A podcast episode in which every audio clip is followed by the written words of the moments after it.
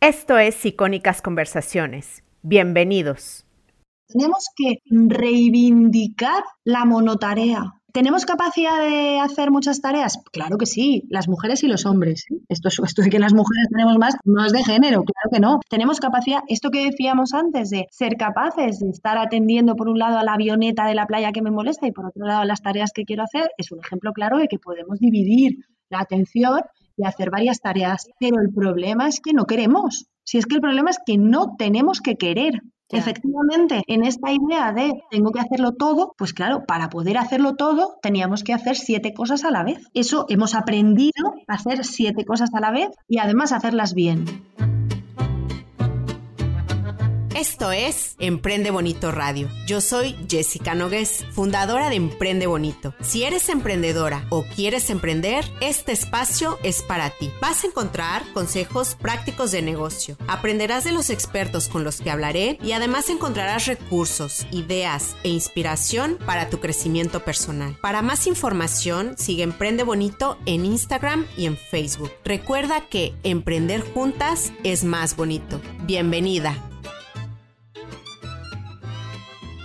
Yo creo que las mujeres hemos crecido con el mito de la superwoman, de poder con todos los roles y hacerlos bien. Es decir, estar guapísimas, ser las madres perfectas, las profesionales o emprendedoras más exitosas, con una vida de pareja como de película, con la vida social interesante, con la aprobación social o la admiración de los demás, siempre produciendo, nunca perdiendo el tiempo. Yo creo que esto ha hecho mucho daño a nuestra salud mental y también física y es por esto que ya quería hablar de este tema en el podcast. Quédate porque es una charla que te va a encantar que hace mucha falta y que te recomiendo si es que te ayuda a escuchar varias veces si es necesario para que tomes nota de todos los consejos. Es un tema que hay que poner sobre la mesa porque el estrés y la ansiedad que tenemos ahora no es sostenible y no nos permite tener calidad de vida. Yo misma he sufrido ataques de pánico por querer llegar a todo y no poder, por no saber escuchar a mi cuerpo o a mis necesidades emocionales, por ir demasiado deprisa sin ser capaz de estar en el momento, ¿no? Porque voy siempre pensando en lo que sigue. La invitada de hoy nos va a hablar de este mito de la superwoman, de cómo gestionar mejor el estrés y la ansiedad con consejos muy prácticos que puedes empezar desde hoy y de por qué la educación que hemos recibido tiene mucho que ver. Marta Redondo es psicóloga, directora del área de salud del Instituto de Psicología y Emoción en Madrid, profesora de universidad, investigadora, corredora y mujer investigadora. Este, hice mi research. Muchas gracias, Marta, por aceptar mi invitación. Muchas gracias a ti, Jessica. Menuda introducción has hecho más estupenda. Has resumido perfecto lo que es el síndrome de la superwoman. Una introducción maravillosa. Es que habemos muchas que no lo compramos. Sí, decías, las mujeres hemos comprado eso. Desde luego, las mujeres de nuestra generación, claramente sí. Posiblemente nuestras madres no tanto, porque había roles que no, que no duplicaban, por lo menos no de forma tan, tan clara. Y yo espero que nuestras hijas tampoco, que tampoco lo compren ni lo tengan. Pero desde luego nosotros, 100% sí. Sí, yo, yo espero que en el futuro haya más conciencia, ¿no? De, de, que no se puede con todo, de que no hay que querer asumir todos los roles y tener la sobrecarga. La Fundación Europea Más Humano ha destacado que el 60% de las bajas laborales en Europa son por estrés relacionado al trabajo. Además, hay un estigma alrededor de cualquier problema o enfermedad mental me gustaría que me dijeras qué tienen que ver los roles de trabajo y la cultura del esfuerzo que hemos visto hasta ahora con este estrés. Al final, mm, los datos es verdad que son demoledores. Has dado un dato europeo, si, si lo, eh, lo, bajamos a distintos países, al final las horquillas pueden variar un poco, pero lo que nos encontramos es que el estrés aparece como una de las causas más prevalentes de baja laboral. Suele aparecer en el primer, segundo puesto, como mucho tercer puesto de las bajas laborales. El estrés o los problemas derivados del estrés, ansiedad, depresión, son principales causas laborales. Y luego, también a nivel eh, general nos encontramos que entre las primeras causas hay otros problemas, pues por ejemplo los problemas musculoesqueléticos, los dolores de cuello, cervicalgias, las lumbalgias, todos esos problemas que aparecen también en muchos sitios como la primera causa en realidad son problemas que están muy, muy relacionados con los procesos de estrés. Con lo cual, el estrés, desde luego, está ocupando un espacio enorme en lo que tiene que ver con las bajas laborales, por tanto, con el coste económico y, por tanto, con el impacto en la calidad de vida de las personas. Y al final, esto que decías de la cultura del esfuerzo y esto que hablábamos al principio, ¿no? De ojalá nuestras hijas no lo tengan, yo creo que no, posiblemente no lo tengan o vamos por buen camino porque estamos cambiando patrones educacionales. Y a nosotros, posiblemente, esta alta prevalencia nos viene de elementos educacionales. Esta cultura del esfuerzo que en el fondo era premiar una intensidad y una frecuencia y una duración, es decir, unos parámetros brutales en lo que tiene que ver con la relación con el trabajo, esto es en lo que hemos sido educados nosotros. Y estos patrones al final son los que, pues luego si quieres lo vamos a ir desglosando, pero son los que van a marcar de alguna manera los elementos que favorecen el, el que esté el estrés de una manera tan, tan prevalente en nosotros. Claro, como te había mencionado las mujeres son las que escuchan más este podcast, entonces me gustaría ahorita hacerte una pregunta con respecto a esto. Como habías dicho, nuestra generación y yo creo que las más jóvenes nos compramos esta idea de la superwoman, de que podemos con todo. ¿Por qué nos compramos esto de la Superwoman? O sea, ¿cuál es el rol de las expectativas de los demás? ¿Tiene algo que ver? Fíjate, aquí ha habido eh, muchas cosas sumándose, ¿no? Al final el estrés es un proceso que, que, se desencadena cuando yo le digo a mi cuerpo, oye, te estás enfrentando a algo y con los recursos que tienes ahora mismo no llegas. Y eso es bueno, ¿no? Al final mi cuerpo es súper claro. El hecho de que yo me enfrente a algo y le diga, oye, con esto que tienes no llegas y mi cuerpo inicia un proceso de estrés, eso me permite ser mucho muchísimo más eficaz. Entonces, este proceso de estrés, si te fijas en las mujeres, vamos a ver cosas que han hecho que en los datos que damos antes de prevalencia, no, no me he parado, pero si este podcast lo escuchas más, mujer, más mujeres, es importante decir que la prevalencia es mucho mayor en las mujeres o bastante mayor en las mujeres. Uno de cada tres en varones, uno de cada dos en mujeres. Y esto de alguna manera, ¿por qué se da? Pues este proceso de estrés que decíamos, ¿no? De este no llegas, te tienes que disparar. Claro, fíjate, en las mujeres hemos ido asumiendo cada vez más roles, Jessica. O sea, en esta introducción que has hecho, has descrito perfectamente la cantidad de roles que hemos ido integrando las mujeres que favorecen, claro, que se dé la sobrecarga. La mujer, nuestras generaciones, entran en el mercado laboral y entran además asumiendo puestos de cada vez más responsabilidad. ¿Y eso lo hacemos quitándonos el rol de casa? No.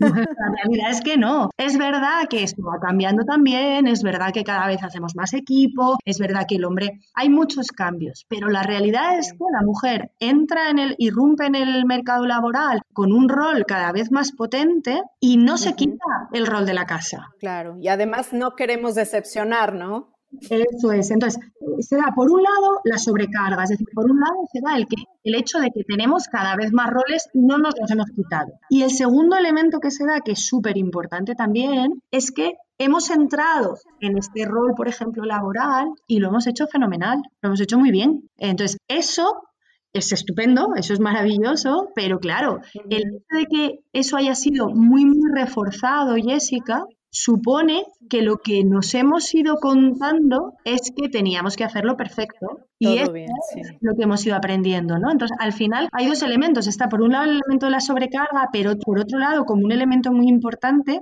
está el elemento de, esa perfección. Tú piensas cuál ha sido, al final el ser humano va aprendiendo determinadas cosas. Las vías principales de aprendizaje son, por un lado, los refuerzos que obtenemos y, por otro lado, los modelos a los que seguimos. ¿Cuáles son los modelos que hemos ido premiando entre nosotras, Jessica? Los modelos que nuestras generaciones han premiado. Yo recuerdo en la universidad, al final, cuando yo entré a trabajar en el primer equipo de investigación, etcétera, los modelos que se premiaban eran modelos de tías que no respiraban casi a lo largo del día, que, no parecían hacer todo. Total, mm. que no paraban. Y eso ha sido los modelos que nos, nos, han estado diciendo, oye, esto es lo que está bien, esto es lo que hay que hacer. Y eso es lo que hemos premiado entre nosotras. Hemos premiado a esta mujer que llegaba absolutamente a todo, que tenía jornadas interminables, que, y además tiene cuatro hijos y además, y tú, el intro me gusta porque es que además has metido y además ha tenido cuatro hijos y además está ideal y además tiene una vida social no sé qué, es una suma de roles brutal y además desde la perfección todo el rato. Hemos premiado estos modelos y eso es lo que nos han reforzado al final. Y claro, las conductas que, que son reforzadas son las que tendemos a mantener. Entonces, a nosotras lo que se nos ha reforzado, Jessica, es llegar a todo y además llegar perfecto. Y eso es lo que nos han reforzado. Primero nuestros padres, al final, pues eso, esa cultura del esfuerzo, lo que nos decía era eso. Nuestros padres, pues han hecho cosas maravillosas, pero, pero la educación que nos han dado ha sido una educación de todo te lo tienes que currar, te lo tienes que currar a tope, lo tienes que hacer todo, tienes que llegar a todo. O sea, yo recuerdo que cuando yo entré en la universidad,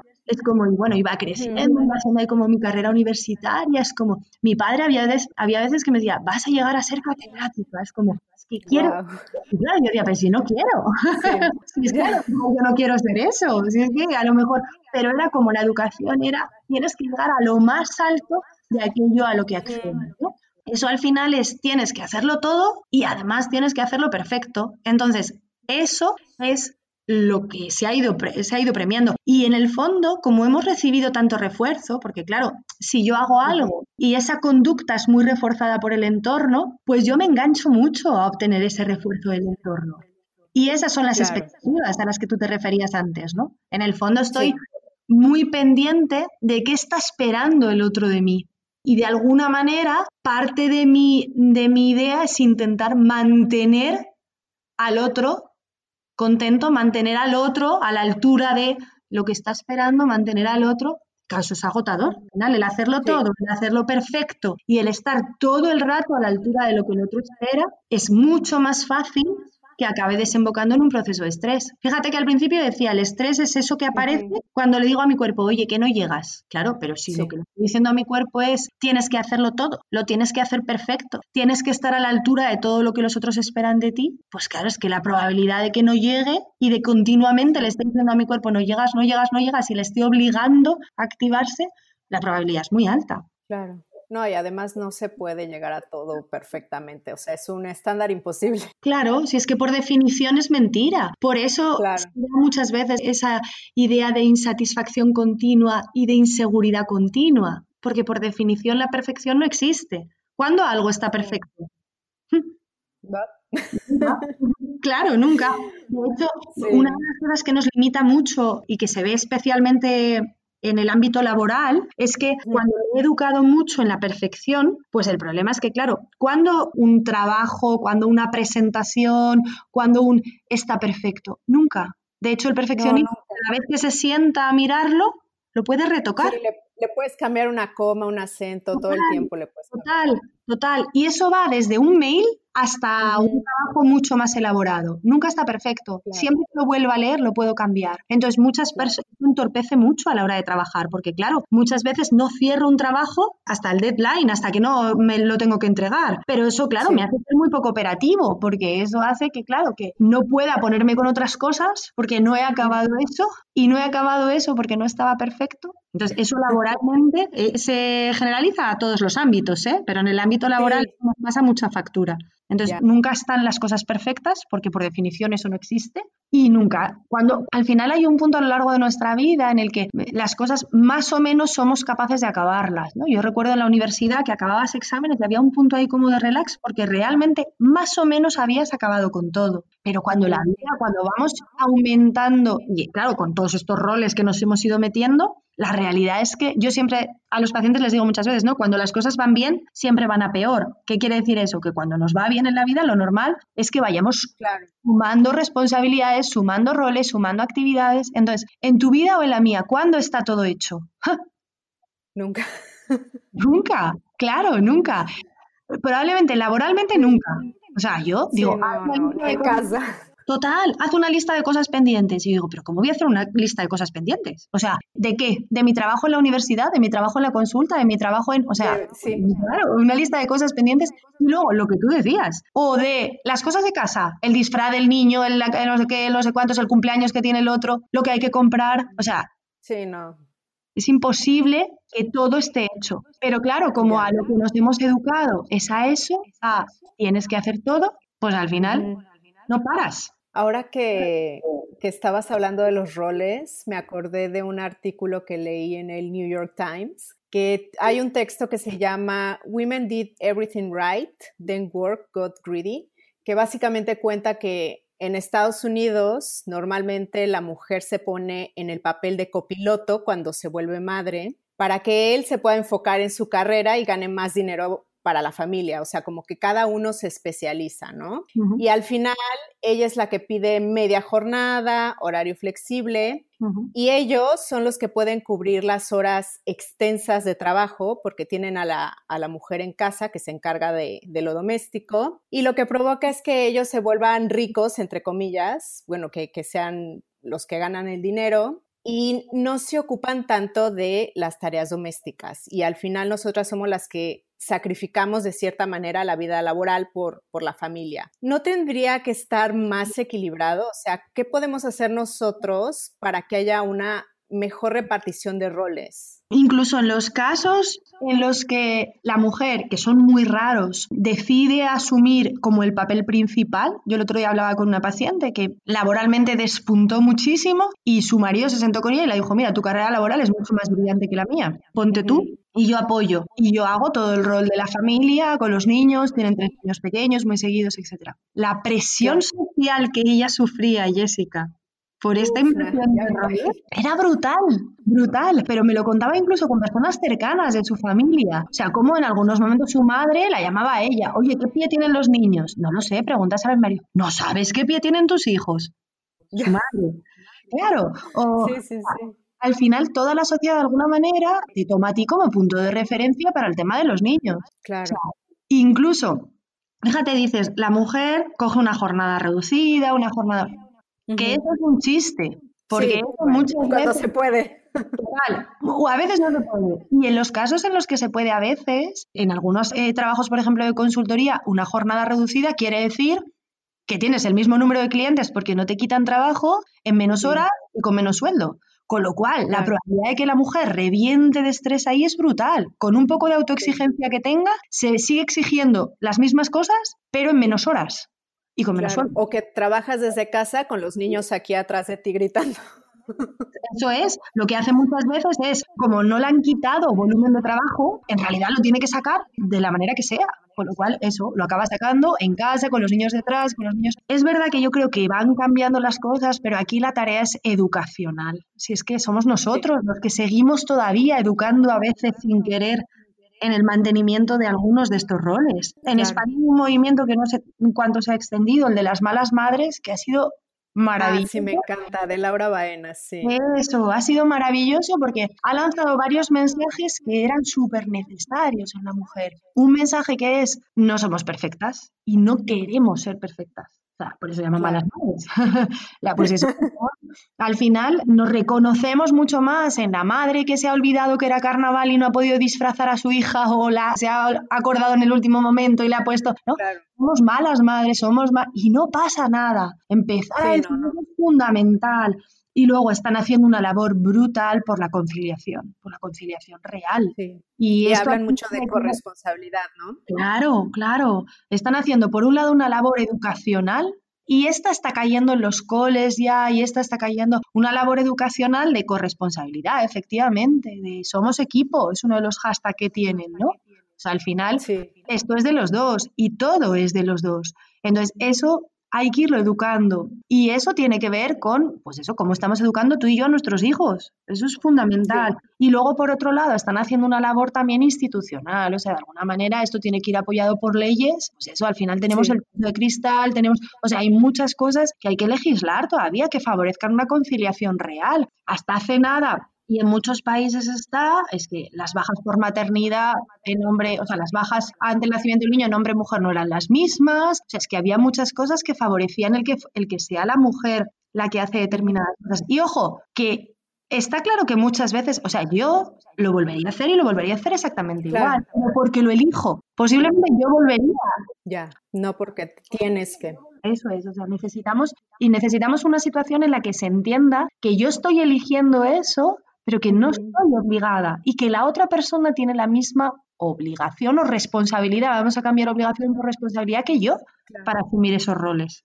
Claro. No sé si alguna vez escuchaste una anécdota que compartía Melinda Gates con respecto a esto, que le pidió a Bill Gates que él empezara a llevar a sus hijos a la escuela porque ella perdía mucho tiempo, ¿no? Y que cuando los otros papás de la escuela vieron que Bill Gates llevaba a sus hijos a la escuela, vieron que otros padres de familia, papás, hombres, empezaban a llevar también a sus, a sus hijos a la escuela porque las esposas llegaron y dijeron, si Bill Gates lo hace, tú puedes hacerlo, ¿no? Eso es buenísimo. Entonces, Esos son formas de aprendizaje, esos son formas de educar.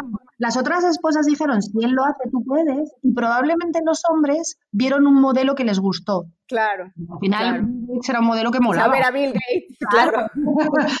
Era un modelo que, estaba bien en muchas cosas. Entonces, al final, este tipo de movimientos, esto que hablábamos al principio del aprendizaje vicario, el aprendizaje por modelos, el que vayan apareciendo modelos que son representativos para nosotros, a los que legitimamos de alguna manera, que son importantes para nosotros, a los que nos parecemos, una de las cosas que se ha visto en condicionamiento vicario es que es más probable que yo imite la conducta de un modelo eh, con el que me siento identificado y al que me parezco de alguna manera. Que empiezan a aparecer modelos de hombres que hacen estas cosas es maravilloso y que empiezan a aparecer modelos de mujeres con las que yo me identifico, que empiezan a decir, pues no soy perfecta, que empiezan a mostrar sus lagunas, que empiezan a mostrar, eso es estupendo.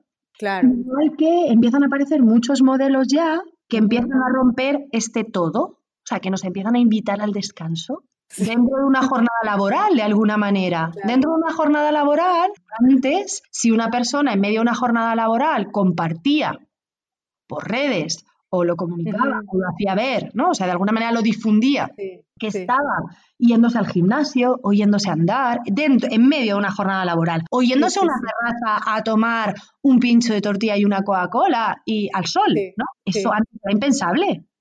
O sea, o no lo hacías o si lo hacías lo escondías. Claro. ¿Y ahora, ¿Crees que está cambiando?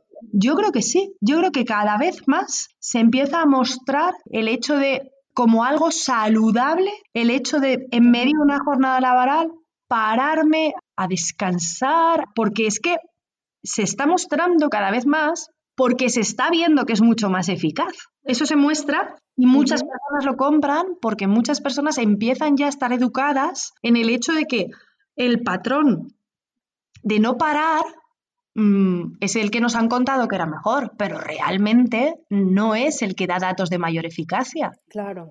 Porque al final nuestros procesos cognitivos se van gastando a lo largo del día. A lo largo del día. O sea, si no haces break, claro. empiezas a perder atención. Eso es. O sea, al final la clave es los procesos cognitivos, que eh, pues serían atención, memoria, ¿no? que al final son necesarios para poder rendir bien, tiran de alguna manera de un tanque general de activación como de energía. Entonces, ese tanque de energía se va gastando a lo largo del día. Entonces, hay algunas tareas que favorecen que eso se pueda llenar, que eso pueda el descanso, la meditación, la relajación, el deporte, Todas esas cosas son cosas que se ha visto que lo que hacen es ayudar a llenar ese tanque. El hacer paradas, claro, no se trata de que me pare una hora y media y me vaya a dar un paseo a, no sé eso, o me vaya de compras. Eh, no se trata de eso. Pero el hecho de pararme en momentos puntuales y hacer algo de respiración, algo de relajación, poder irme a... La gente come delante del ordenador y sigue ah, trabajando. Eso no es útil. Es verdad. Claro, eso no aumenta la productividad de una persona. O sea, el hecho de parar lo que yo puedo tardar en comerme una ensalada, que son 20 minutos, y durante esos 20 minutos estar disfrutando de lo rica que me está sabiendo la ensalada y relajándome, es muchísimo más reparador para que cuando vuelvo rinda mucho mejor. Por ejemplo, este ejercicio que acabas de decir de quitarme de la computadora o del ordenador, irme a comer un sándwich o una ensalada, pero estar presente en el momento, o sea, ¿cómo le hago para no estar pensando en el, todo el trabajo que tengo que hacer después? Claro, esa es una de las herramientas principales que tenemos que reeducar cuando sufrimos un proceso de estrés. En este, en este proceso que decíamos antes, en el que hemos enseñado a nuestro cuerpo a hacerlo todo, pues una de las cosas que han sucedido es que le hemos educado a no parar, a no parar de hacer, y hay algunos momentos en los que explícitamente no puedo estar haciendo cosas y entonces lo que hemos hecho que ha sido enseñarle a hacer con la cabeza. Es decir, a no Ah, dejar de pensar. Entonces, yo les digo a los pacientes, hacemos auténticas tesis doctorales sobre escenarios posibles, sobre lo que puede pasar, sobre la entrevista, cómo lo voy a hacer, cómo voy a hacer la presentación, cómo... Entonces, cuando no puedo ejecutar en ese momento, porque, Ujú. claro, a veces o voy en el metro, o estoy en casa ya, o no tengo el ordenador delante, o no tengo, o me voy a la cama, o, o sea, muchas situaciones en las que no puedo estar haciendo la conducta, lo que le he enseñado a mi cuerpo es a estarla haciendo mentalmente. Entonces, el problema de eso es que hemos educado mucho a nuestra cabeza a estar continuamente pensando, continuamente rumiando, continuamente activa, ¿no? Entonces, Sería como el overthinking, o sea, sería más o menos el estarte dando vueltas a algo, ¿no? Eso es estar continuamente dando vueltas a la cabeza. Entonces, ese estar dando continuamente vueltas a la cabeza en el que estamos muy, muy, muy bien educados, de alguna manera hay algunas técnicas que han venido a ayudarnos a trabajar eso. Entonces, las técnicas atencionales, esto, esto que decías tú de estar presente, que viene muy de la mano, ahora se ha puesto muy de moda el mindfulness y mindfulness al final es una herramienta muy, muy útil que hay que entrar en ella poco a poco porque a veces una persona que está muy educada en que su cabeza esté continuamente dando vueltas, de repente le dices, estate 10 minutos meditando y es absolutamente incapaz, incapaz. Sí. Pero estas tareas que tú decías de mm, mientras estoy comiendo, mientras estoy Claro. haciendo otras tareas a lo largo del día, La empezar a ducha o... yo les digo a los pacientes que cojan tareas que hacemos casi en automático, es decir, tareas en las que gastamos muy poca atención.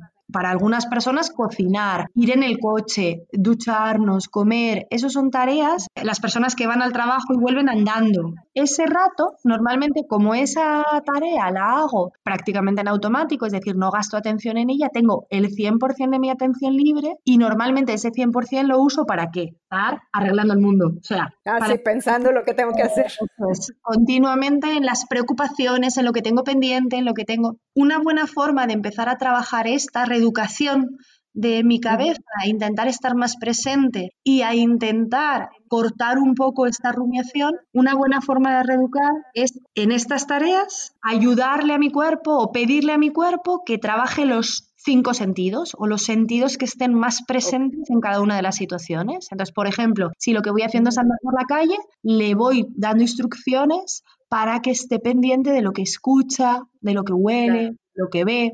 En la Ya. ducha, por ejemplo, las sensaciones térmicas, los sonidos del agua.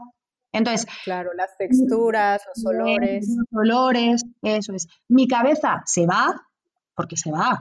Es un proceso de educación, ¿eh? Y cuando lo empiezo a hacer, mi cabeza se puede ir en una ducha 5.322 veces. Entonces, no pasa nada, mi cabeza se va y yo la traigo, se va y la traigo. Y poco a poco le voy enseñando a mi cuerpo a estar cada vez más presente. Y además le voy enseñando a rumiar, a dar vueltas a la cabeza cada vez con menos frecuencia. Y esto es muy interesante para trabajar el estrés. Yo, por ejemplo, tengo que alejarme de las pantallas. O sea, por ejemplo, cuando estoy con mis hijos, tengo que dejar el teléfono, dejar el iPad y, Mm. eh, por ejemplo, si quiero leer un libro con ellos, no tener pantalla cerca porque siento que no me permite estar en el momento, ¿no? Esto es útil. Eso es fundamental, Jessica. Eso es fundamental. Toda la tecnología que tanta utilidad tiene para muchas cosas y que tanto, tanto bien nos ha hecho para muchas cosas, en lo que tiene que ver con la gestión del estrés, mm, es demoledora. Y es Ya, uno de los Estamos siempre conectados, ¿no? Totalmente. Es uno de los elementos principales que tenemos que trabajar en consulta. Porque, claro, fíjate, hemos dicho que dentro del estrés, como dos de los tips así más importantes que con los que tenemos que trabajar y reeducarnos son ese todo y otro muy importante que no hemos comentado es el ya, es la inmediatez. Nos hemos ido, he ido educando cada vez más en hacer un buen trabajo no solo es hacer un buen trabajo, sino hacerlo ya. El jefe escribe y tengo que contestar ya, me pide un cliente algo y tengo que contestar ya. O sea, Aunque sean las 11 de la noche, sí. a las 11 de la noche, efectivamente. Durante muchos años se ha estado premiando esto. Se ha estado premiando. Y de hecho, muchos pacientes me dicen: es que si yo no contesto, igual contesta otro empleado y es mejor empleado. Hace unos años, Jessica, tú te ibas a tu casa. Y cuando tú te ibas a tu casa, no tenías ninguna forma de poder seguir trabajando. Sí. Y sin embargo, ahora todo el mundo lleva el mail, lleva el en su teléfono. o en su iPad. Entonces, oficina, claro. Eso es, llevamos la oficina encima y nos han estado educando en que eso había que usarlo. Entonces, ¿eso qué supone? Eso supone que los dispositivos al final los hemos utilizado como una fuente, como una conducta para responder a ese todo y a ese ya. Ese todo y ese ya, en psicología lo llamamos deberías, son como eso educacional que de alguna manera habla por nosotros y que ya está ahí, ni siquiera nos damos cuenta de que está, pero rige nuestras conductas. Pues ese tienes que llegar a todo y lo tienes que hacer todo ya, es como un debería que tenemos ahí latente. Entonces, tenemos que empezar a reeducarlo. Para empezar a reeducarlo, lo primero es darnos cuenta de que está. Entonces, yo muchas veces, la primera forma de darnos cuenta de que está es, yo les digo a los pacientes o, a las personas eh, en formación, a las que entreno en prevención de estrés, coge una hoja y empieza a apuntar para darte cuenta de eso que haces casi en automático, empieza a apuntar cuando empiezas a sentir inquietud, desasosiego, ansiedad, empieza a apuntar a qué situación te estabas enfrentando y empieza a contar qué peli te estás contando de la situación, porque muchas veces te vas a dar cuenta que la peli que te estás contando es un todo o un ya. Ya. Sí otras veces es un perfecto y otras veces en eso que hablábamos de las expectativas de los otros, otra de las pelis que nos contamos con mucha frecuencia que tenemos que aprender a identificar es un objetivo externo, ¿qué estás esperando de mí? Como una herramienta que puede ser útil al principio para poder reeducarnos es llevar un papel e ir apuntando cuando me enfrento, cuando empiezo a sentir desasosiego, en qué situación estoy y buscar si se están dando estos errores. Y detrás de estos errores para poder aliviar ese desasosiego que me genera el intentar llegar al todo, el intentar hacerlo ya, es muy importante que registres la conducta que haces y te vas a dar cuenta como muchas de las conductas que hacemos para responder al estrés están ligadas a dispositivos. muchas. Muchas de las conductas que hacemos están ligadas a refresco el mail, miro el mail, miro el WhatsApp, incluso a veces las redes sociales. Entonces, esto que tú decías de, de ponernos el primer paso sería como intentar identificar esto, ¿no? Para ver cuáles son. Aquí estamos hablando de los enemigos generales, pero luego algunos tenemos más unos enemigos que otros, ¿no?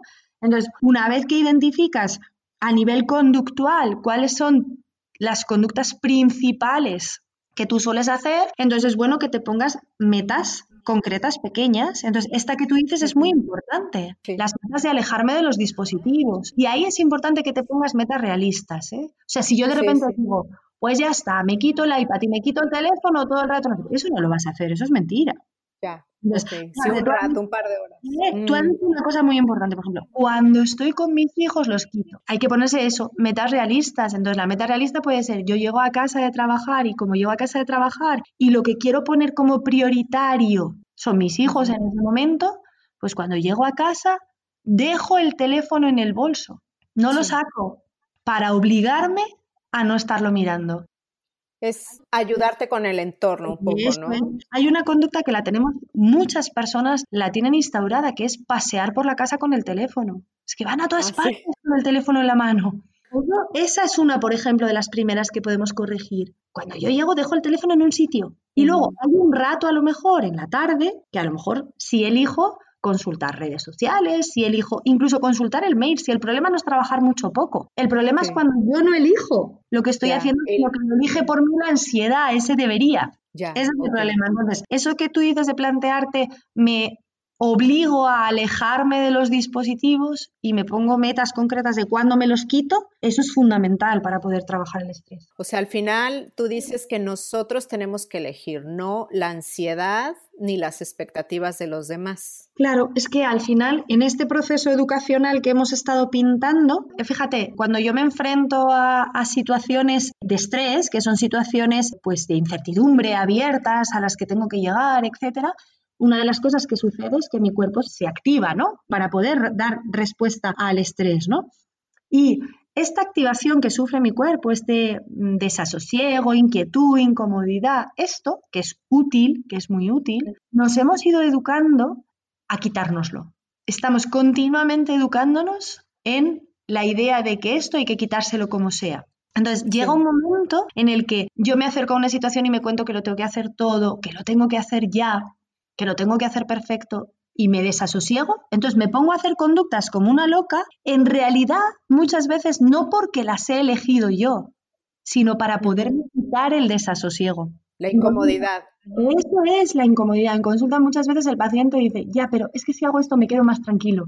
Es un ejemplo claro de que está eligiendo la ansiedad por ti. Claro, ¿Ah? así de que tengo que ver todos los mails que me llegaron antes de irme a la cama, ¿no? Por ejemplo. Por ejemplo, por ejemplo, tengo que ver todos los mails que me han llegado antes de ir a la cama. Estoy trabajando, me entra un mail, tengo la necesidad de ir a ver quién me ha escrito. Eso es útil. Eso es malísimo, eso, eso hace que tenga que romper la concentración de la tarea en la que estoy, voy, miro, vuelvo, tardo el triple en volver a enganchar, pero ¿por qué me he ido a mirar ese mail? Para quedarme más tranquilo. Hay muchísimas conductas que hacemos laboralmente y que hacemos en nuestra vida cotidiana. ¿eh? Yo estoy con mi, estás con tu pareja cenando. En ese momento tu prioridad en teoría es tu pareja, pero ¿cuántas veces entra un mail, entra un WhatsApp, entra y, respondes? Eso es. Miras y respondes y miras y respondes más por el desasosiego, la inquietud, la ansiedad que te está generando no hacer esa conducta que porque realmente sea tu prioridad y tú lo elijas. Ese es el problema fundamental, que este patrón en el que nos hemos educado hace que la ansiedad o ese desasosiego de responder a esos deberías, a ese todo, a ese ya es perfecto, el quitarme ese desasosiego acaba eligiendo por mí. Y dentro de ese desasosiego está las expectativas de los otros, ese objetivo externo, ¿no? O sea, yo me acerco a algo y me planteo qué esperas tú de mí, qué quieres tú de mí, qué... Y muchas veces eso explica mi conducta y no tanto los motivos que yo tenía para hacer algo. Entonces, esto es un problema porque además la autoestima está muy relacionada, la autoestima de una persona y la seguridad de una persona, Jessica, están muy relacionadas con la sensación de que está eligiendo. Entonces, cuando lo que esperan los otros de mí o mi ansiedad elige por mí con mucha frecuencia, eso me acaba haciendo sentir inseguro y acaba haciendo que la autoestima yo la tenga tocada. O sea, al final, para mí mi prioridad son mis hijos, pero la realidad es que la ansiedad que me genera estos todos, estos jazz, estos quitarme esa ansiedad hace que yo con mucha frecuencia esté haciendo conductas que, no están relacionadas con ellos. No, eso, la autoestima. Eso es muy importante porque es lo que te digo, no se trata de trabajar más o menos. O sea, yo, por ejemplo, en la consulta, los días que paso consulta, yo acabo muy tarde, porque claro, al final mis horas de consulta estrella pues son las 7, las 8 o las 9, que es cuando la gente a trabajar. Cuando la gente sale, sí. Eso es. Entonces, esos días yo llego muy tarde a casa, no veo a mis hijos, pero eso no toca mi autoestima porque lo he elegido yo. Entonces, no se trata de trabajar menos horas y no lo ha elegido mi ansiedad. Ni estoy estresada en esas situaciones, ni tengo ansiedad, ni toca mi autoestima porque una elección personal y no está eligiendo por mí la sensación de obligación, el estar a la altura, los deberías, estoy eligiendo yo. Te escuché decir una metáfora de la avioneta en la playa. ¿Esto nos puede hacer más fuertes? ¿Cómo podemos aplicarla en nuestra vida para empezar a elegir nosotros? Sí, fíjate, la metáfora de la avioneta en la playa yo la uso mucho para trabajar. Antes cuando hablábamos de la atención plena, del estar presente, de, eh, yo, comentábamos que eso es importante para trabajar la rumiación, ¿no? El, estar dando vueltas a la cabeza continuamente, el estar... la avioneta de la playa nos ayuda mucho a trabajar esto y a trabajar un poco esto que decíamos de tolerar el desasosiego, de no querer echarlo, ¿no? Al final, y esto nos hace mucho más fuertes, porque al final eso, ¿no? nos están continuamente educando, el desasosiego es malo, te lo tienes que quitar. Esa educación nos ha aparecido desde el principio la hemos ido retroalimentando. Yo digo muchas veces, ¿cuánta educación tenemos? O sea, cuando alguien viene y nos dice, ay, estoy súper agobiado, normalmente lo primero que decimos es, no te agobies, no te agobies, ¿qué te pasa? Sí quitar la emoción negativa, ¿no? O sea, no la sientas. Estoy súper preocupado. No te preocupes, no te preocupes. ¿Qué te pasa? O sea, la educación. estoy triste, no estés triste. No estés triste. Cuando alguien se pone a llorar, cuando alguien, lo primero que decimos es, ¿qué te pasa? ¿Qué te pasa? Yo voy a consolarte. Voy a consolarte es como, voy a ver si te quito la tristeza. Cuando la ansiedad, el miedo, la tristeza son emociones fundamentales para el ser humano, súper Normales. Claro, adaptativas, es que nos ayudan. Esas emociones nos ayudan a decir, oye, algo no está bien, cámbialo, nueve conductas. Mm. Entonces, no hay que quitarlas, hay que aprender a tolerarlas. Es decir, son desagradables, pero nada más. Al final, las mujeres vivimos con la regla, el síndrome premenstrual, la menstruación, nos genera cosas muchísimo más incómodas que el desasosiego y, y hemos aprendido a tolerarlo y lo tenemos ahí y ya está. Entonces, sabemos qué va a pasar, ¿no? Claro, eh, sabemos qué va a pasar. En ningún momento nos hemos educado en esto se tiene que ir, es horroroso, se tiene que ir. Nadie nos ha educado en eso ni nos hemos educado nosotras en eso, ¿no? Sin embargo, con las emociones negativas, especialmente con la ansiedad, con la intranquilidad, con el desasosiego, esta es la educación que hemos estado manteniendo continuamente. Entonces, eso Claro, el que se vaya. Entonces, ¿qué pasa? Que nos hemos ido haciendo cada vez más intolerantes a esto, porque cuando el ser humano tiene la posibilidad de cuando se enfrenta a algo que no le gusta, si se enfrenta de forma regular, duradera, frecuente, se va habituando a eso. Y que se va habituando quiere decir que, que acaba tolerándolo bien, que acaba sin darse cuenta ni siquiera que está. Esto es lo que tenemos que conseguir con el desasosiego. Y para esto, la metáfora de la avioneta es útil, porque cuando yo empiezo a sentir desasosiego, en lugar de empezarme a decir, me lo tengo que quitar, me lo tengo que quitar, me lo tengo que quitar, tengo que mirar el móvil, tengo que mirar no sé qué para quedarme tranquilo. Y entonces elige por mí la ansiedad, lo que digo es, no, no, no, voy a elegir yo. ¿Qué quiero yo en esta situación? ¿Priorizar a mis hijos? Pues aquí se queda mi desasosiego conmigo.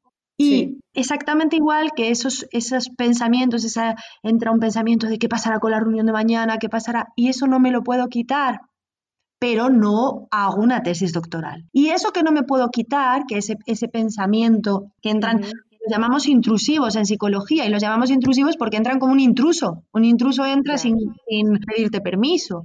Pues el pensamiento igual. Entonces, ese pensamiento, esa sensación de desasosiego, la puedo dejar ahí la puedo dejar ahí como algo que me está molestando, pero que no me importa que se quede. Entonces, ¿Y qué va a pasar, no? Esa es la avioneta de la playa, ¿no? Yo estoy en la playa súper gusto y aparece una avioneta con publicidad. Una avioneta con un sonido muy desagradable. Pero yo no puedo decidir que esa avioneta se vaya. No tengo ningún control ni sobre ese pensamiento ni sobre esa sensación de desasosiego. Pero ¿qué puedo hacer? me estás molestando, eres desagradable, porque el desasosiego es desagradable o ese pensamiento es desagradable, pero no me importa que te quedes, tú quédate ahí y yo sigo con la atención en mis metas, en lo que quiero hacer, en mis objetivos, porque el ser humano tiene capacidad de que su atención esté en eso y que haya un trozo de la atención en la avioneta. Entonces, cuando conseguimos hacer eso, llega un momento en el que la avioneta está, el desasosiego está, o ese pensamiento está, pero ya no estoy gastando atención en él. Entonces ni siquiera me doy cuenta muchas veces de que está. Eso requiere dos cosas. Uno, entenderlo y tener la actitud de no querer echarlo. Y luego requiere entrenarlo. Eh, otra metáfora que yo pongo es imagínate que estamos tú y yo aquí hablando y tenemos una manifestación en la puerta de, donde estamos. ¿no? Ah, Entonces tenemos una manifestación de gente con un montón de pancartas que están diciendo algo, no, no a lo que sea, no, a lo que sea, gritando, ¿no? Entonces, yo no puedo, no tengo control sobre que ellos se vayan, no tengo ningún control sobre que ellos se vayan. Entonces, yo puedo leer los carteles de las pancartas que llevan y puedo estar en, de acuerdo con ellos o puedo estar en profundo desacuerdo con ellos. En cualquier caso, me están molestando. Pero yo puedo ser capaz de decir, eres pesado, me está resultando molesto, me estás cansando, pero yo sigo trabajando con lo que estaba.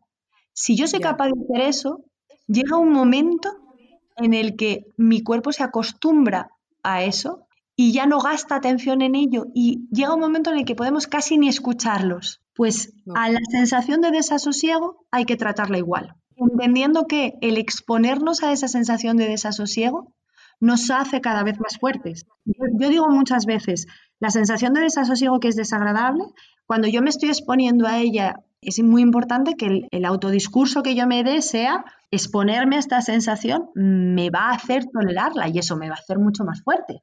Entonces yo les digo a, los pacientes, planteate que esto fuera, cuando tenemos agujetas, las personas que hacemos deporte, cuando tú tienes, las agujetas son súper desagradables. Son muy agujetas son el, dolor que te da después de hacer ejercicio. Eso es, las agujetas son ese dolor que después de hacer deporte. Entonces, ese dolor es muy desagradable. Pero sin embargo, cuando lo tienes, sabes que quiere decir que tu músculo ha trabajado. Entonces, ni siquiera lo vives como algo desagradable. Bueno, pues sin más, no gastas mucha atención en ello. Pues así hay que tratar el desasosiego. O sea, cuando yo siento desasosiego y no me lo quiero quitar, y no quiero que elija por mí, me estoy haciendo mucho más fuerte. Porque una de las cosas que yo digo muchas veces es, claro, es que hacerme intolerante al desasosiego es mala cosa, porque yo puedo ser intolerante a la lactosa, me quito la lactosa. Puedo ser intolerante a los frutos secos, me quito los frutos secos. Pero claro, ser intolerante al desasosiego es como ser intolerante a respirar.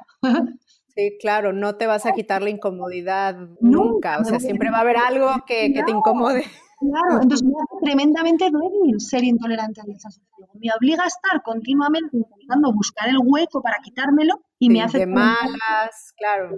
Eso es. Eso es. Entonces, en este proceso de estrés al final, el, aprender a identificar esas secuencias de todo, de ya, de perfecto y las conductas que hacemos es clave y empezar a cambiar las conductas que hacemos sabiendo que al principio vamos a estar desasosegados es súper importante. Y sabiendo que vamos a estar desasosegados al principio, pero que ese desasosiego va a acabar estando en nosotros eh, sin que nos importe.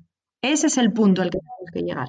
Claro. Me gustaría preguntarte algo que toca a las mujeres. Durante mucho tiempo nos han dicho que las mujeres somos multitasking y yo creo que más bien nos han obligado a hacerlo porque no nos queda de otra, o sea, tenemos que cubrir muchos roles. ¿Tú qué opinas de esto, de, la mujer multitasking? No, total, total, no, no, ese es el, el peor de los mensajes que nos han dado. Tenemos que reivindicar la monotarea. ¿Tenemos capacidad de hacer muchas tareas? Claro que sí, las mujeres y los hombres. ¿eh? Esto, esto de que las mujeres tenemos más... No es de género. No es de género, claro que no. Tenemos capacidad, esto que decíamos antes, de ser capaces de estar atendiendo por un lado a la avioneta de la playa que me molesta y por otro lado a las tareas que quiero hacer, es un ejemplo claro de que podemos dividir la atención y hacer varias tareas. Pero el problema es que no queremos. Si es que el problema es que no tenemos que querer. Efectivamente, en esta idea de tengo que hacerlo todo, pues claro, para poder hacerlo todo teníamos que hacer siete cosas a la vez. Eso hemos aprendido a hacer siete cosas a la vez y además hacerlas bien. Pero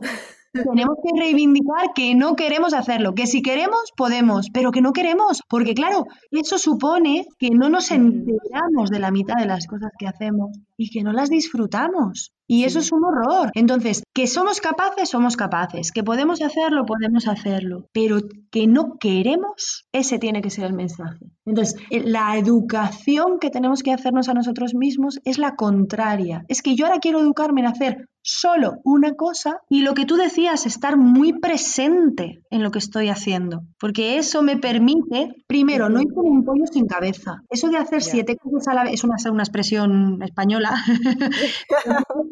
Pero quiere decir que al final no me doy cuenta de la mitad de las cosas que hago, ah, voy sin rumbo, sin objetivos claros, haciendo tropecientas cosas a la vez, y eso no, no es lo que buscamos. Entonces, tenemos que educarnos en hacer las cosas de una en una. Ahora, ¿con cuántas veces estamos sentados viendo una serie que nos gusta y estamos a la vez con el teléfono? Uf. Eso es verdad. Claro, es que ahora hay a muchas personas que les cuesta ver una película sin el teléfono, que les cuesta estar viendo una serie sin el teléfono, que les cuesta estar desayunando o comiendo sin el teléfono o sin la tele. O sea, esto deberíamos reeducarlo. Y esta es una tarea que, por ejemplo, que podemos entrenar, o sea, alejar el teléfono y tratar de enfocarnos en la película, ¿no? Eso es, eso es.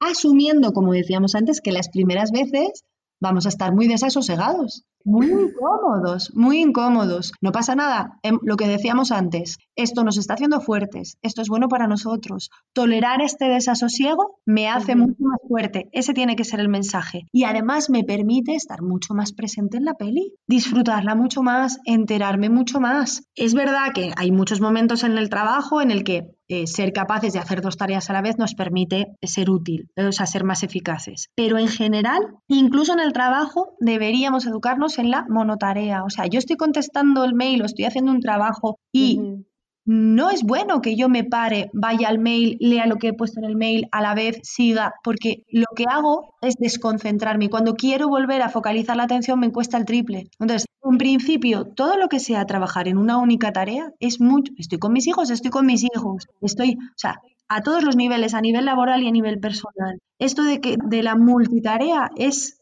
Mm, uno de los mayores errores en los que nos han educado y una de las cosas que tenemos que reivindicar como que no queremos nuestra. Bueno, ahorita me haces pensar que también afecta mucho a los procesos cognitivos, ¿no? O sea, estar queriendo hacer mil cosas a la vez. Claro, al final es verdad que la atención tiene, tiene capacidad de, a fuerza de que vamos repitiendo, conforme vamos repitiendo una tarea, lo que vamos haciendo es automatizarla. ¿Qué quiere decir que la automatizamos? Pues que cada vez gastamos menos atención en ella. Y eso es interesante. O sea, al final es interesante que yo sea capaz de haber automatizado la tarea de cocinar y que mientras estoy cocinando pueda estar a la vez hablando con mi hijo, que él me esté contando el día, etcétera. Bueno, eso me hace ser más eficaz. O sea, el automatizar cosas es bueno para el ser humano. Y nuestros procesos cognitivos están preparados para eso. Pero el problema es que ahora lo que nos pedimos es meter a la vez muchas tareas que requieren atención.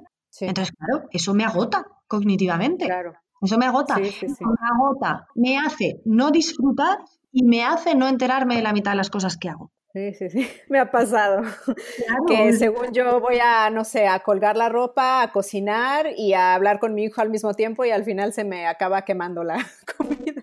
Y al final muchas veces se te quema la comida o no te estás enterando de lo que te está contando tu hijo, no le estás dedicando el tiempo que te gustaría, o sea, como te gustaría ese tiempo. Eso nos pasa muchas veces. A mí me pasa muchas veces que les pregunto a mis hijos algo, estoy hablando con ellos y me pongo a hacer otra cosa y les dejo de escuchar. O les dejo de escuchar con toda la atención que me gustaría. ¿Eso por qué lo hago a veces? Pues por hacer el todo. Claro, si lo que me estoy pidiendo es cocinar, organizar la ropa y a la vez contestar un mail y a la vez escucharte, pues claro, al final, como me lo estoy pidiendo todo, pero la realidad es que sería mucho más interesante que me pidiera menos cosas. O sea, que cuando me siente hablar contigo, me siente con mucha más presencia. Eso es mucho más interesante. Claro. ¿Y qué podemos hacer para normalizar el decir estoy mal, tengo ansiedad, necesito ayuda? O sea, porque creo que es algo que, que hace falta, ¿no? Fíjate, me ha encantado la introducción, me ha encantado que en tu introducción has dicho, yo esto me ha pasado, yo he tenido esto, yo he sufrido esto. Yo creo que una de las cosas... Es verdad. Claro, es verdad, pero fíjate, es verdad, pero no todo el mundo lo dice. Entonces, yo creo que el hecho de que personas como tú, que al final tú llegas a muchísima gente y eso son, al final eres un modelo porque estás llegando a mucha gente, ¿no? Entonces, yo creo que personas que llegan a muchas personas que de alguna manera se convierten en modelos, pues igual que decíamos lo de Bill Gates, ¿no? O sea, al final que esas personas empiecen a decir, eso, pues yo tengo, he tenido problemas de estrés, yo he visto que no llegaba, yo he tenido problemas de ansiedad, yo he tenido ataques de ansiedad, yo he tenido... Eso es fundamental para normalizar, porque al final esto es educación. Entonces, el hecho de que Los, problemas mentales, los trastornos mentales, ni siquiera los que están, porque ¿qué es un trastorno mental y qué no? Si yo cumplo criterios para patología, ya lo padezco, pero si yo lo estoy pasando fatal, pero no cumplo criterios, no lo padezco, es que es absurdo. La patología, la no patología, el miedo a la etiqueta, pues hay mucho de eso, pero eso lo tenemos que ir rompiendo, ¿no? Al final la realidad es que cuando me están pasando cosas que, que hacen que yo no tenga, has dicho algo estupendo, que es que no tenga una buena calidad de vida, pues me da igual cómo se llame, me da igual si cumplo criterios para una etiqueta o no, es que no estoy viviendo todo lo bien que podría vivir. Entonces, el hecho de que se vaya educando en esto, en que personas que el estrés, la ansiedad les va pasando factura y que son significativas de alguna manera lo digan, eso es muy, muy importante. Entonces, yo creo que cada vez se va dando más, ¿no? La figura del psicólogo al final en los medios de comunicación, pues eso, en los modelos relevantes, cada vez con más eh, frecuencia ponen encima de la mesa este tipo de problemas. Y luego, es verdad que todavía en las empresas, que un empleado diga estoy estresado, tengo ansiedad, eh, todavía a veces chirría un poco. No es lo mismo que diga me, he roto la pierna, ¿no? no a veces las empresas por miedo, ¿eh? Porque como a veces hay denuncias, a veces, claro, eh, al final el estrés a veces tiene que ver con una mala gestión en la empresa de algunas cuestiones. Entonces, la empresa a veces no quiere escuchar que hay un problema de estrés porque de alguna manera puede ser que es que no esté haciendo algunas cosas bien. Entonces, pero esta cultura también se va cambiando, ¿eh? Cada vez, ahora ya hay hasta certificaciones de empresas saludables. Las empresas cada vez van... Ah, Sí, sí, se están empezando a implementar cada vez más incluso el que las empresas se certifiquen como empresa saludable, que es una empresa que dedica parte de su esfuerzo de tiempo y económico al cuidado de los empleados, entendiendo que una de las cosas que más impacta es el estrés. Entonces, esto va cambiando, ¿no? Y luego, hay un tema muy importante. Tú en tu introducción has sido capaz de decir eso, entre otras cosas, porque te sientes segura de ti misma. O sea, uno puede tener un problema de estrés, un problema de ansiedad y ser una persona muy, seguro muy segura de sí misma. Una persona, a veces hemos tenido confundido en nuestra cabeza y en nuestra educación la ansiedad, el estrés con la seguridad en uno mismo o incluso con la fortaleza. Para algunas personas la ansiedad era un sinónimo de debilidad. cuando no hay nada más, más significativo de la fortaleza en una persona que poder reconocer sus vulnerabilidades y decirlas. O sea, decir en público, esto me cuesta, esto eh, ha sido un problema para mí, aquí, eso es un signo de fortaleza clarísimo, clarísimo. Y sin embargo, nos han educado en lo contrario. Esto está cambiando, ¿no? El hecho de que una persona sea capaz. Y esto es súper importante, además, que les caiga a nuestros hijos. Súper importante. Porque al final, claro, a nosotros sin querer nos han educado. Este patrón de Superwoman era un patrón de una persona que hacía todo y que además no tenía problemas, debilidades, vulnerabilidades. Entonces, claro, al final esto es un problema porque, claro, como si las teníamos, era mentira. si las teníamos, cuando las veíamos en nosotros, nos tambaleábamos, porque al final, claro, decías, jolín, si mis modelos no tenían vulnerabilidades, si mis modelos no tenían esto, yo estoy mal. Yo estoy mal hecho, algo me pasa, yo no estoy bien. Entonces es muy importante que mi hijo, mi hija, que nuestros hijos puedan ver la vulnerabilidad y cómo la gestionamos, está claro. Nuestros hijos necesitan puntos de apoyo sólidos que no se tambaleen, eso es importante. Yo no puedo tambalearme a mi hijo, eh, ante mi hijo y decirle, no veo salida, no sé qué voy a hacer, porque mi hijo no está preparado para eh, gestionar eso. Pero yo sí le puedo decir, esto, lo he pasado fatal con esto, he sentido muchísima angustia, he sentido muchísima ansiedad y fíjate todo lo que he hecho para intentar gestionarlo lloro, siento mucha tristeza, es normal sentir todo esto y hago todo esto que he visto que me ayuda. Porque eso hace que mi hijo tenga un modelo que experimenta todas esas emociones negativas y que las intenta gestionar. Y cuando ellos las vivan, no dirán, estoy mal hecho, estoy mal hecho porque mi modelo... No, tengo que sentir esto, sí. Sin embargo, dirán, pues claro, siento esto, que es lo normal, y lo que tengo que hacer es intentar gestionarlo pero no pasa nada por sentirlo. Bueno, yo no sé cómo era en España, si hay diferencias entre España y México, pero siento que, por ejemplo, en mi generación era mucho de cuando eras niña es no llores, no te enojes, y ahora yo con mis hijos estoy tratando de hacer un poco lo contrario, o sea, de cuéntame por qué estás triste, o sea, ¿qué te hace enojar? Entonces, no tanto decirle, no sientas eso. Claro, eso es. Al final, en España ha sido igual. La educación emocional que se ha ido haciendo, de gestión de emociones que se ha ido haciendo, era la misma. Al final, em, la emoción no se mostraba y ya de entrada, si no se muestra, pues no se puede hacer nada con ella. Entonces, lo que explicaba es que ni siquiera estaba. Todavía hay madres a veces que me dicen, y me puse a llorar, y claro, es que yo no quiero llorar delante de mi hijo pero ¿por qué no quieres llorar delante de tu hijo? Entonces, la clave es, nosotros como modelos tenemos que mostrar la emoción y luego cuando ellos la tienen, tenemos que legitimar su emoción. Legitimar su emoción es lo que tú dices, es decirles, es normal que sientas eso y ahora cuéntame por qué lo estás sintiendo, cuéntame qué has hecho para gestionarlo, pero no pasa nada porque lo sientas, es normal. Mi hija se fue en el primer trimestre de este año a, Irlanda a vivir. Durante tres meses, tiene 11 años, al final no es muy mayor. Y cuando llegó allí, se iba con muchísima ilusión, con muchísimas ganas, con muchísimas... Y cuando llegó allí,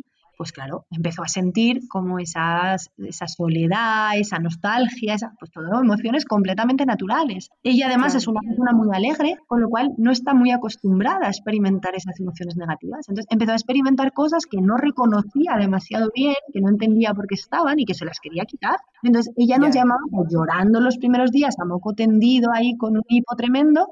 Me siento fatal, siento muchísima nostalgia, os echo muchísimo de menos. Entonces, al final la clave nuestra, ¿y cuál era? Pues es normal que sientas todo eso. Es normal porque estás en una situación nueva para ti, porque no es tu contexto, no estamos nosotros, no estamos... Esas emociones es normal que estén, pero se van a ir. Se van a ir. Si tú focalizas tu atención en tu cole, en tus amigos, en lo que estás, poco a poco se van a ir yendo. Entonces no pasa nada, déjalas ahí, como cuando te duele un pie. Se van a ir. Pues esa es la educación, ¿no? Que esto es muy difícil, ojo, ¿eh? que yo colgaba el teléfono a mi hija y me atrás, claro. Claro. Pues, claro, que eso es muy difícil hacerlo, pero legitimar la emoción es hacerle entender que es normal que esa emoción esté y que no pasa nada porque esté. Que tiene que aprender a. Yo les digo muchas veces a, los pacientes, pues la, la, tristeza, la nostalgia, la ansiedad, es como si llevarais una piedra en la mochila, como si lleváramos una piedra en la mochila. Pues si yo llevo una piedra en la mochila, puedo hacer las mismas cosas que he hecho hoy con esa piedra pues así hay que tratar las emociones, ¿no? Cuando, pues, cuando nos duele en los ovarios a las mujeres tantas veces, ¿no? Pues al final tú vives el día igual, pero con ese dolor. Pues así hay que tratar a las emociones, ¿no? Entonces, con nuestros hijos es muy importante legitimarlas, hacerles entender que es normal que la emoción y luego sí enseñarles a gestionarla, claro, ¿no? A gestionarla de la mejor manera posible, darles herramientas para que la gestionen de la mejor manera posible. No, y al final yo creo que, por ejemplo, si tú le hubieras dicho a tu hija, no te sientas triste, o sea, ya igual después ella hubiera pensado, mejor no le cuento porque no quiere que me sienta así, ¿no? Eso es, ahí pasa, es efectivamente, ahí pasan muchas cosas. Primero, yo puedo intentar como consolarla y decirle, no, pero ¿por qué estás así? ¿Qué tonterías? Y está todo bien. Entonces, lo primero, que, si hago eso, lo que le estoy diciendo es, lo que estás sintiendo no está bien, no deberías estarlo sintiendo. Y claro, eso es mentira, ¿no? Eso es mentira, ¿no? Sí. Y luego hay otra segunda vía que es esa, ¿no? Si ella ve que lo que yo le estoy diciendo me hace sufrir, pues empieza a dejar de compartírmelo, claro. Empieza a dejar de compartírmelo. Entonces, eh, con los hijos tenemos que trabajar mucho el favorecer su expresión emocional para que la sigan haciendo con nosotros. Y luego es muy importante que ahí gestionemos también nuestra propia emoción, porque muchas de las cosas que nosotros hacemos con la emoción de nuestros hijos no lo hacemos pensando que es lo mejor para ellos, lo hacemos para aliviar nuestra emoción. Claro, cuando un hijo mío viene y dice que en el cole le han, pues al final yo tengo, mi hijo mayor es un varón y, la segunda es una, es una niña. Y las niñas eh, a la hora de relacionarse pues son más complicadas, se, se, fastidian más que ellas. Entonces yo con el mayor no había tenido estos problemas y de repente con la segunda pues muchas veces viene llorando, porque miras mis amigas, no sé qué, no sé qué, no sé cuántos, ¿no? Entonces, a veces cuando ha habido situaciones que se han repetido y yo he visto que le han hecho daño, a mí lo que me pide el cuerpo, porque eso me hace sentir a mí emociones negativas, es ir yo a resolver la situación. Pero ir yo a resolver la situación lo hago solamente para aliviar yo mi emoción, porque no es lo más útil para mi hija. Lo más mm. útil para mi hija es que ella experimente esa emoción negativa y que esa emoción negativa que está experimentando le sea útil para aprender a buscar soluciones a esas situaciones. Entonces, yo la puedo ayudar a pensar esas soluciones, la puedo escuchar, la puedo incluso aconsejar en determinados momentos, pero no puedo ir y solucionárselo yo. Cuando lo hacemos es básicamente para aliviar nuestra emoción. Entonces, los padres se ve muchas veces que hacen conductas para aliviar sus propias emociones, pero no son las mejores para sus hijos. Claro, me encanta. Oye, me gustaría saber tú cómo te cuidas, cómo haces, eh, cómo te cuidas a ti misma. Pues yo hago muchas cosas, Jessica, porque tengo un carácter muy complicado. Al final, eh, yo a veces les digo a mis alumnos en la universidad, Estoy en el límite de muchos trastornos eh, para poder ayudar bien a mis pacientes. Eh, yo tengo un rasgo de ansiedad muy alto. Al final la ansiedad es una emoción que tenemos todos los seres humanos, pero hay algunas personas que la tenemos en mayor nivel, ¿no? Porque cuando uno tiene un rasgo de ansiedad más alto es más vulnerable a la presencia de algunos trastornos de ansiedad, ¿no? Entonces, yo tengo un rasgo de ansiedad muy alto y luego he tenido todo este pack educacional que acabamos de comentar. Soy bastante perfeccionista, tengo mucha necesidad de control. O sea, yo tengo ahí como un pack bastante complicado. Entonces, yo hago un trabajo sobre mí misma muy, muy potente porque es necesario, en mi caso es necesario. Entonces yo hago muchísimas cosas. Em, Correr, ¿no? Por ejemplo. Por ejemplo, a nivel conductual, a mí el deporte me da la vida. O sea, es verdad que hay muchísimos datos científicos de lo que supone el deporte para todo en la salud, pero mucho para gestión de estrés, ansiedad, depresión. Al final con el deporte estás liberando un montón de sustancias a nivel cerebral que hace que cuando tú vuelves de correr o de hacer cualquier otro deporte, tu cabeza no está colocada igual que estaba antes. Has aumentado los niveles de serotonina, has aumentado, es decir, hay muchísimos cambios, no son solo las endorfinas, hay muchísimos cambios que favorecen un cambio importante en el estado de ánimo. Entonces, las personas que tenemos un rasgo alto de ansiedad, yo a veces les digo a los pacientes, el deporte es como como la insulina en un diabético, ¿no? Entonces, es verdad que es importante que encuentres tu deporte, es verdad que, porque al final hacer deporte, a mí, yo corro y el 90% de las veces que salgo, salgo sin ganas. Lo que pasa es que salgo porque sé lo que me va a aportar después. Entonces yo eh, hago deporte, el deporte para mí es fundamental. Yo trabajo estos ejercicios que hemos dicho de, de atención plena, de meditación, de con tareas de baja tensión. Yo he hecho todo un proceso de entrenamiento ahí, entonces yo hay en, distintos momentos del día en los que busco el pararme. Yo me obligo a, mm, durante las comidas, durante el desayuno, en la ducha, por la noche cuando me desmaquillo, para mí es un ritual también de belleza, eh, ¿no? El, cuidado, el desmaquillarme y me obligo a pararme y a reposar. Yo antes de acostarme, a veces con algunas aplicaciones que hay, hay algunas aplicaciones que están bastante bien de mindfulness, de atención plena y a veces me, me las pongo 10 minutos antes de acostarme y otras veces lo hago solamente con, con música relajante, me pongo sonidos de agua o música relajante y hago eh, unos minutos de, respiración abdominal, de relajación y de atención plena. Y, como dijiste, involucrando tus sentidos, ¿no? Claro, trabajando mucho los cinco sentidos, es decir, trabajando mucho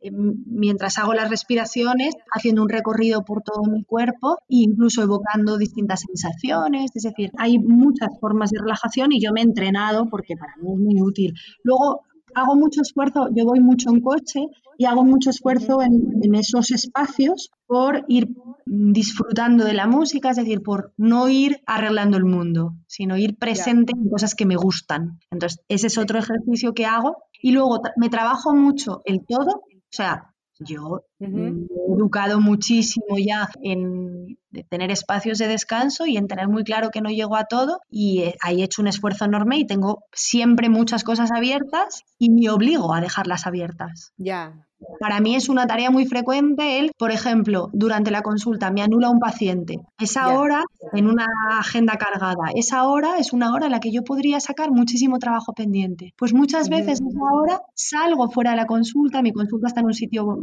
al lado de un parque en Madrid, entonces bajo, me doy un paseo, me relajo, miro los árboles, vuelvo a la consulta. A lo mejor han sido 10 minutos, un cuarto de hora, que te permitió desconectarse. Eso es. Esta tarde voy a llevar a mi hijo al dentista. Voy a estar seguramente un rato esperando en la sala de espera. Pues muchas veces ese rato lo utilizo para descansar, para relajarme. ¿Y cómo le haces para descansar? Y, o sea, no, no te llevas el teléfono para andar. Me obligo a no coger el teléfono. O sea, al final yo me he obligado, yo luego estoy mucho con el teléfono, ¿eh? Eh, de hecho, es uno de mis, caballos de batalla. Yo me he puesto muchos avisadores de estos. A partir de las 11 mi pantalla cambia de color. Hay aplicaciones en las que me avisan para que no entre. O sea, yo me he puesto muchos estímulos que me avisen de que tengo que cortar. Y aún así, me cuesta a veces. Intento mucho en esos espacios, pues ese rato de la sala de espera, ese rato entre paciente y paciente, en el que realmente no vas a sacar trabajo útil, yo esto lo llamo muchas veces enmierdar. Es una palabra que no sé si existe, pero es que me parece brillante, porque en realidad no estás trabajando, no estás sacando nada útil. Lo que estás haciendo realmente sería mucho más útil que te dedicaras a descansar. Yo, por ejemplo, mis hijos intento, he intentado poner como una secuencia de gestión del teléfono e intento que la cumplamos todos. Entonces, que haya tiempos fuera de teléfono, por supuesto comidas, cenas, desayunos y luego tiempos en la tarde en la que nos separamos todos del teléfono y lo dejamos. Entonces, bueno, todo eso es un esfuerzo al final, ¿no? Yo me, trabajo en, muchísimos elementos, ¿no? En la rumiación todos estos ejercicios de atención plena, de, yo he visto que daban resultado, porque yo era una persona que la cabeza continuamente estaba y ahora muchas veces estoy presente en lo que estoy, ¿no? Me doy mucha más cuenta de las cosas. Claro pero ha sido todo fruto, o sea, lo más importante de esto es entender que eso ha sido fruto de un entrenamiento, o sea, de un trabajo de reeducación. Porque un ejemplo claro de una persona con un montón de taras y dificultades soy yo. Ya, me encanta. Ya para cerrar, me gustaría preguntarte, ¿qué es el éxito para ti? ¡Wow! ¡Qué buena pregunta! ¡Qué buena pregunta! ¡Qué buena pregunta! Yo creo que para mí el éxito es poder elegir, Jessica. Poder elegir cómo estoy viviendo. Eso para mí es el éxito. O sea, al final, el verme con 43 años en una vida en la que estoy eligiendo, como, estoy eligiendo cómo soy como madre, estoy eligiendo en qué trabajo y cómo trabajo, eso es el éxito. Sí, me encanta. Fíjate que hago mucho esta pregunta a la gente que entrevisto porque digo, toda la gente que entrevisto es gente que admiro y me interesa mucho saber su definición de éxito y nadie me había dicho esto. O sea, eres la primera persona que me lo dice, lo de el tener esta capacidad de elegir, sí. No sé si me había hecho esta pregunta, desde luego no me la había hecho nunca nadie y no sé si me la había hecho yo misma, pero sí que con mucha frecuencia me planteo cuando yo doy, yo clase en, la carrera, hay una asignatura que doy en primero que es psicología del aprendizaje y cuando les explico el aprendizaje por modelos, el aprendizaje vicario del que hablábamos antes, pues les digo muchas veces, ¿no? Eh, imitamos más a modelos que son relevantes para nosotros, que son... Y una de las características más importantes de los modelos a los que, les eh, a los que imitamos es que les vaya bien, ¿no? Es que, tengan, que, les vaya bien, que, que, tengan éxito. Y yo muchas veces les digo a mis alumnos, pero claro, ¿qué es el éxito? es, el éxito, claro. claro. Es muy subjetivo. Claro, y eso es lo que tenemos que educar en nuestros hijos porque el éxito se educa, efectivamente. Tú me has hecho la pregunta, porque no es igual para todas las personas. Claro, fíjate, si yo llego todos los días a mi casa, Jessica, y mis hijos me ven todos los días enfadada, porque me ven diciendo, ah, he estado cinco años de carrera, más dos de máster, más dos de doctorado, y tengo un sueldo que es una patata, y tal, que en la tele no sé qué está forrándose. Si mis hijos escuchan eso, lo que yo les estoy diciendo es, lo que hay que perseguir es el dinero, ese es el éxito. Si yo cuando llego a casa lo que les digo es, jo, he estado sentado con una persona que su vida estaba partida por la mitad y el trabajo que he podido hacer con él ha hecho que su vida cambie, es maravilloso trabajar en algo así, qué suerte tengo de trabajar en eso. Sí, es otro mensaje. Claro, lo que les estoy transmitiendo es, Jolín, el éxito es trabajar en cosas que tienen una repercusión sobre los otros, por ejemplo, trabajar en cosas de las que disfrutas. Que Entonces yo sí que tengo la sensación que de que para mí el éxito es poder estar eligiendo cómo soy como madre, cómo soy en mi trabajo, en qué trabajo. A mí eso me parece un éxito. Claro, y sí, y definitivamente es vital para la calidad de vida. yo, yo también lo creo, sí, yo también lo creo. Pues muchísimas gracias, Marta. Te agradezco mucho tu tiempo. Se extendió un poquito esta entrevista, pero yo creo que vale mucho la pena. es que me enrollo un montón. Ha sido un placer enorme. No, no, está perfecto. Si no, no, está lleno de valor. Muchísimas gracias a ti por este espacio. Pues a ti, emprendedora, te veo en el próximo episodio. Gracias por escuchar este podcast. Tú me inspiras y lo haces posible. Si te ha gustado, por favor, ayúdame a compartirlo. Suscríbete en Spotify, Apple Podcasts o YouTube para que no te pierdas ninguno de los episodios de Emprende Bonito Radio y me ayudes a la continuidad de este podcast. Muchísimas gracias por estar aquí. Te veo en el siguiente episodio porque emprender juntas es más bonito. Gracias por escuchar icónicas conversaciones en donde exploramos ideas clave y hacks para una vida plena y con propósito. Sapiencia y ciencia para la vida. Asegúrate de no perderte ningún episodio suscribiéndote en tu plataforma de podcast preferida. Para más contenido y actualizaciones, sígueme en mis redes sociales. Me puedes encontrar como Jessica Austria. Hasta la próxima.